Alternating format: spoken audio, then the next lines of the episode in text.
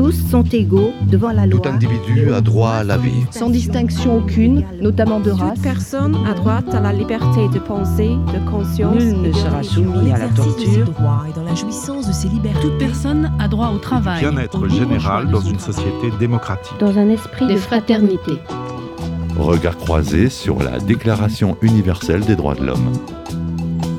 Le 10 décembre 1948, le monde, fatigué de guerre et de sang, pétri de rêves, d'espoir et d'idéaux, donnait naissance à un texte fondamental, la Déclaration universelle des droits de l'homme.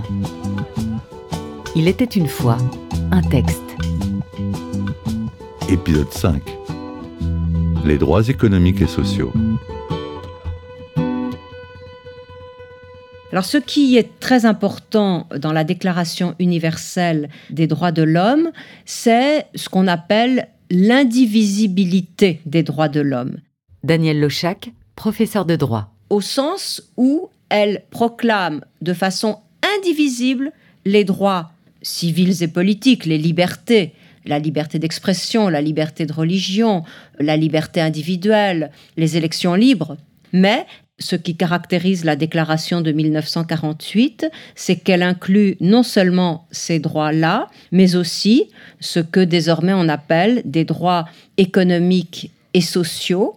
C'est le droit de manger à sa faim, c'est le droit de pouvoir travailler, le droit de pouvoir gagner sa vie. Et ça, c'est tout à fait remarquable. C'est lié, bien sûr, aussi au contexte de l'après-guerre. Et beaucoup ont fait remarquer que 1948, c'est le dernier moment où elle pouvait être adoptée de cette façon. Le dernier moment, en effet. Car après 1948, la situation mondiale s'était dégradée et le conflit Est-Ouest aurait empêché tout consensus. D'ailleurs, au moment de l'élaboration du texte, c'est souvent après de longues discussions et de nombreuses concessions que les rédacteurs étaient parvenus à s'entendre. Les premières années de l'organisation ont été des années extrêmement fertiles. Stéphane Essel, ancien résistant, ancien ambassadeur de France création de nouvelles organisations, l'Organisation mondiale de la santé, l'UNESCO, le Conseil économique et social agissaient pour le plein emploi. Donc, période très très chargé d'activités diverses. Et cependant, la petite équipe qui, au cœur de tout cela, travaillait à la rédaction de la déclaration était très centrale dans ce dispositif. Et au fond, ce qui se trouve dans la déclaration, les 30 articles, si on les prenait un à un, on verrait que chacun d'entre eux ouvre sur la nécessité de créer une nouvelle organisation, une nouvelle instance. Il faut s'occuper de la santé, il faut s'occuper de l'éducation, il faut s'occuper de la justice. Tout ça se trouve à l'intérieur de la déclaration.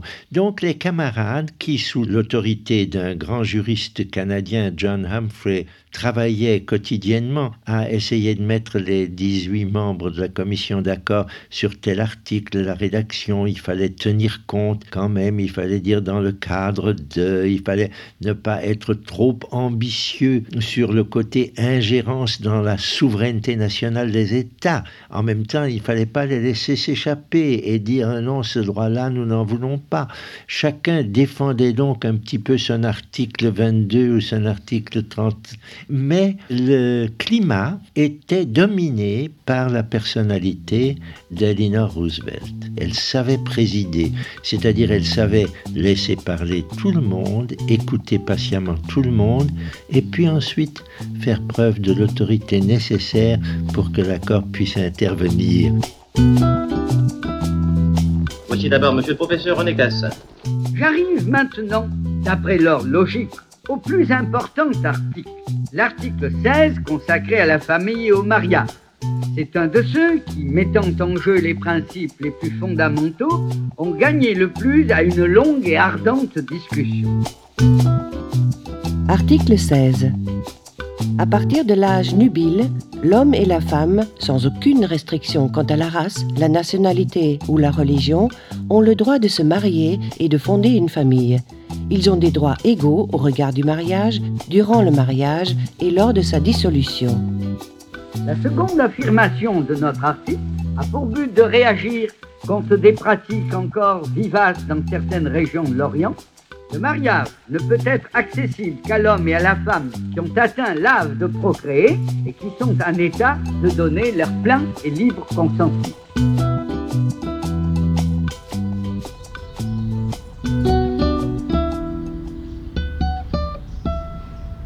Un matin, donc, euh, ma mère vient me voir en me disant qu'aujourd'hui, euh, il y allait avoir des gens qui allaient venir pour me demander en mariage, etc., etc. J'étais surprise, mais euh, pour moi, c'était non. De toute façon, ils pouvaient venir et, repartir sans aucun. Et en fait, ma mère me dit que mon père avait accepté, avait dit oui à ma place, en fait. Et j'avais 15 ans. Donc finalement, je crois que je me suis fait une raison je suis retournée dans mon pays euh, d'origine et là, ils ont célébré le mariage. Donc je me suis mariée avec lui sans le connaître. Il avait l'air euh, d'être euh, plutôt gentil au départ.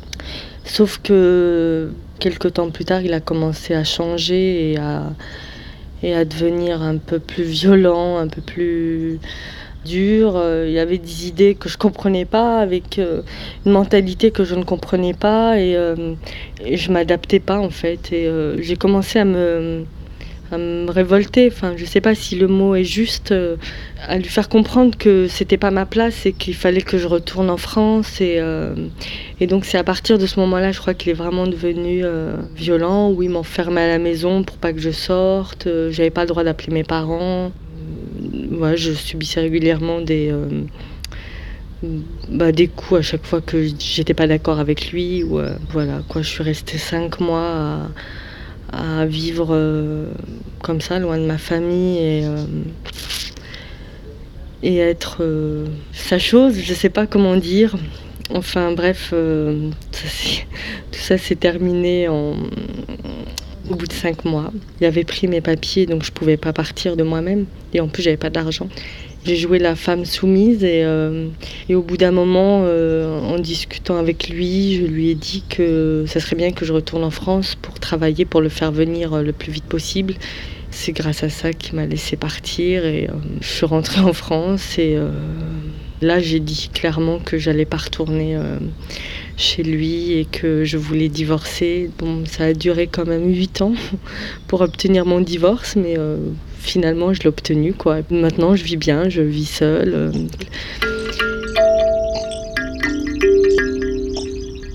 En fait, ce qui me gêne le plus dans cette histoire, c'est que j'ai pas vécu mon adolescence euh, normalement, c'est-à-dire que j'avais 15 ans quand je me suis mariée. Et pour moi, à partir de 15 ans, j'étais déjà une femme mariée. Par exemple, ma première expérience sexuelle, ça a été avec mon mari. Et étant petite, je n'imaginais pas ça comme ça. Et en fait, euh, je crois que ça a été le jour le plus horrible de ma vie. À partir de ce moment-là, je crois que je me suis sentie humiliée, où vraiment j'ai eu l'impression que je m'appartenais pas, que mon corps ne m'appartenait pas, que ma façon de penser euh, ne m'appartenait pas et que et je crois que j'ai même euh, j'ai regretté d'être née fille dans mes traditions et dans notre culture. Mais bon, pour moi, je m'en suis bien sortie. J'ai pas eu d'enfant. J'ai pu divorcer. Maintenant, je me sens forte.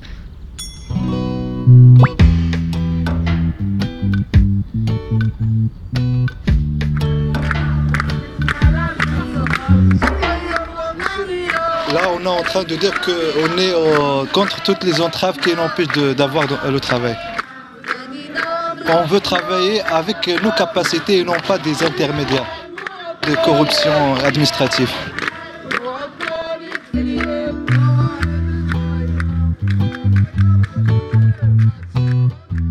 Article 23.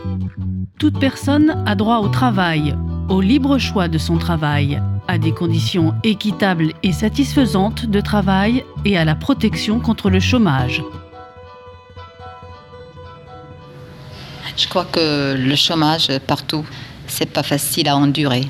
Dans chaque famille, la plupart des familles, ce sont des familles modestes qui euh, attendent que leurs enfants euh, un jour viennent soulever avec eux leurs charges. Et une fois que les études terminées, on s'attend à un changement, à un éclairage euh, qui vient avec ces jeunes diplômés ou gens qui ont déjà fait leurs études. Quand je suis arrivée chez moi et que Mais mes parents me disaient que c'est pas grave, tu travailles pas à c'est pas grave, tu es bien logé, tu nourris, rien ne va te manquer, on va s'en sortir, on ne s'attend pas à ce que tu vas changer le monde. Mais tu sens qu'il y a un dommage quelque part. Mais pour moi, je me sentais que je suis devenue une charge au lieu de retirer une charge, de faire une charge de moi à mes parents, à ma famille, et de retirer avec eux la charge. Tu peux pas bouger avec tes poches qui sont vides. Tu peux même pas te payer un taxi, te payer un café, ou aller dans une librairie, ou je sais pas, bouger. Ou bien tu préfères ne pas sortir. Et là, c'est pire, parce que là, tu tombes dans l'isolement. C'est dur. Alors là, c'est ça qui te pousse à faire quelque chose. Parce que si tu restes là avec ton diplôme, tu ne fais rien, tu, tu te détruis tout simplement. Article 22. Toute personne, en tant que membre de la société, a droit à la sécurité sociale. Elle est fondée à obtenir la satisfaction des droits économiques, sociaux et culturels indispensables à sa dignité et au libre développement de sa personnalité compte tenu de l'organisation et des ressources de chaque pays. Alors, l'article 22 synthétise bien les droits économiques et sociaux. Daniel Lochac, professeur de droit. Une personne a droit à la liberté d'expression, de religion, à la liberté individuelle, mais pour que ces droits puissent être effectifs, il faut que ce soit accompagné par ce que la déclaration appelle la satisfaction des droits économiques, sociaux et culturels indispensable à sa dignité et au libre développement de sa personnalité. Cet article est donc très symptomatique de l'indivisibilité des droits de l'homme. Quelqu'un qui meurt de faim, quelqu'un qui est logé dans des conditions indignes ou qui n'est pas logé du tout, ne peut pas exercer véritablement les droits qui lui sont par ailleurs reconnus. Ce qui est intéressant aussi, c'est que ce sont souvent les mêmes pays où les individus ont le droit de vote, la liberté d'expression, la liberté de religion, et où ils sont couverts contre les risques de l'existence, par opposition à d'autres pays où à la fois il y a des régimes autoritaires et où les droits économiques et sociaux ne sont pas garantis. Et tout le défi pour la société internationale, c'est de faire progresser les deux catégories de droits au même pas et de façon égale.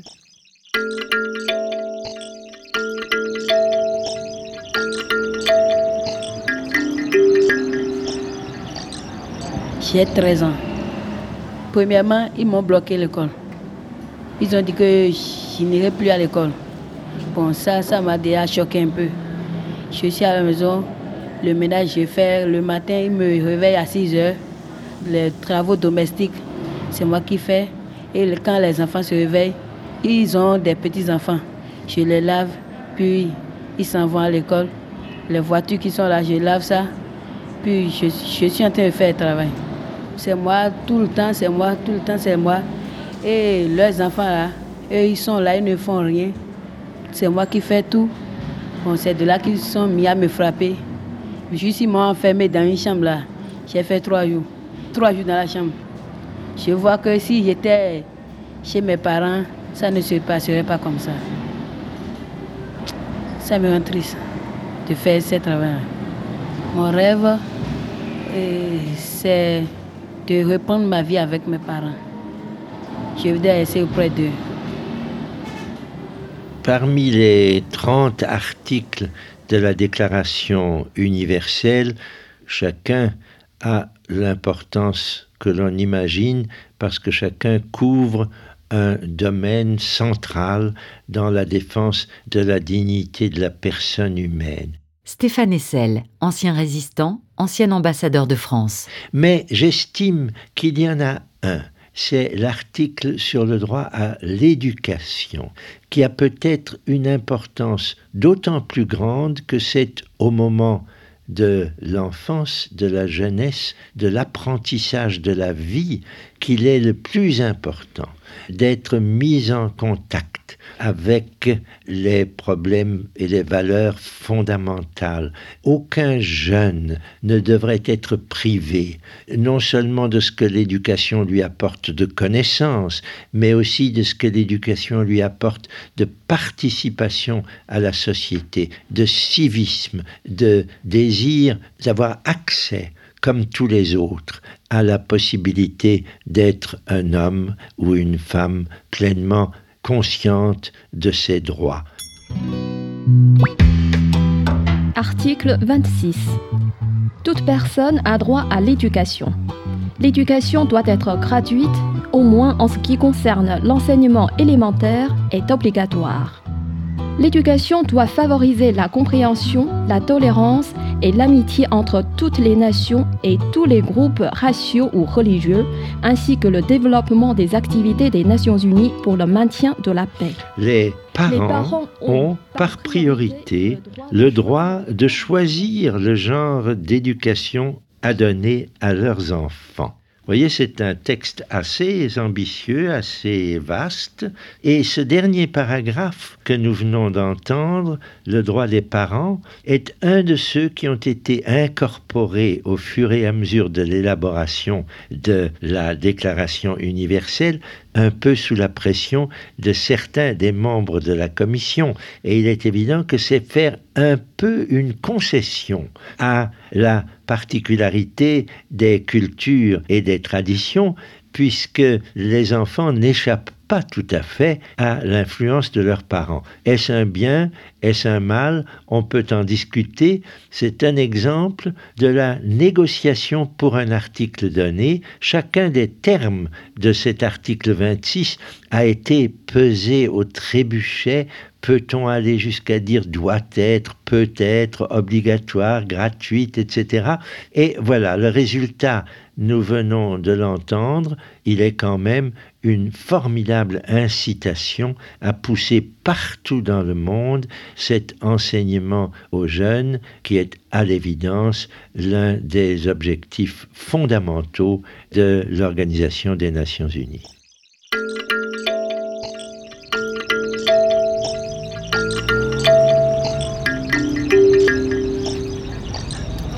J'ai 23 ans. Je suis venue apprendre à écrire. Parce que je comprends français, mais je ne sais pas écrire. Au début, la vieille, ma maman voulait que je parte à l'école, mais le vieux ne voulait pas. Que c'est pas bien pour les filles. Mais maintenant, moi, je trouve que c'est bien d'aller à l'école. Parce que si tu pars à l'école, tu apprends beaucoup de trucs. Tu apprends à écrire. Même si tu comprends le français, tu peux bien mieux t'exprimer en français. C'est pour cela que je viens à l'école. Il y a des travaux, si tu ne sais pas écrire, ils ne vont pas t'embaucher. Donc il faut savoir écrire avant qu'on t'embauche. C'est pour cela que je viens sur le coup. Hum, je suis femme de ménage. Je fais la ménage chez les gens. J'ai envie de changer ça parce que c'est pas bien pour moi. Si mon père avait accepté d'écouter ma maman, m'inscrire à l'école, à ce moment, j'allais apprendre beaucoup. J'allais savoir beaucoup de trucs. Peut-être à ce moment, j'ai 23 ans. J'allais travailler peut-être dans un bureau, et bien j'allais poursuivre les études à l'université. Donc maintenant, je suis trop en retard. Peut-être hum, si je apprends à écrire, quand je vais avoir l'argent, je peux faire par exemple un télécentre. C'est les endroits où les gens viennent appeler. Mais pour faire ça, il faut savoir écrire avant de faire un télécentre. Si tu veux apprendre, tu n'as pas besoin d'avoir honte pour apprendre. Tu dois venir apprendre parce que tu sais ce que tu cherches dans la vie. Donc, pour pouvoir réussir, il ne faut pas regarder les gens, il faut fermer les yeux. Et tu cherches ce que tu veux. Prochain épisode, un ordre international garantissant tous les droits.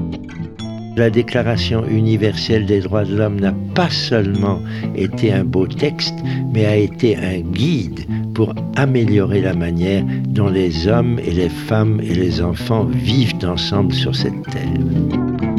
Regard croisé sur la Déclaration universelle des droits de l'homme, c'est aussi un dispositif pédagogique réalisé en partenariat avec le CAVILAM, Alliance française de Vichy, TV5 Monde et RFI.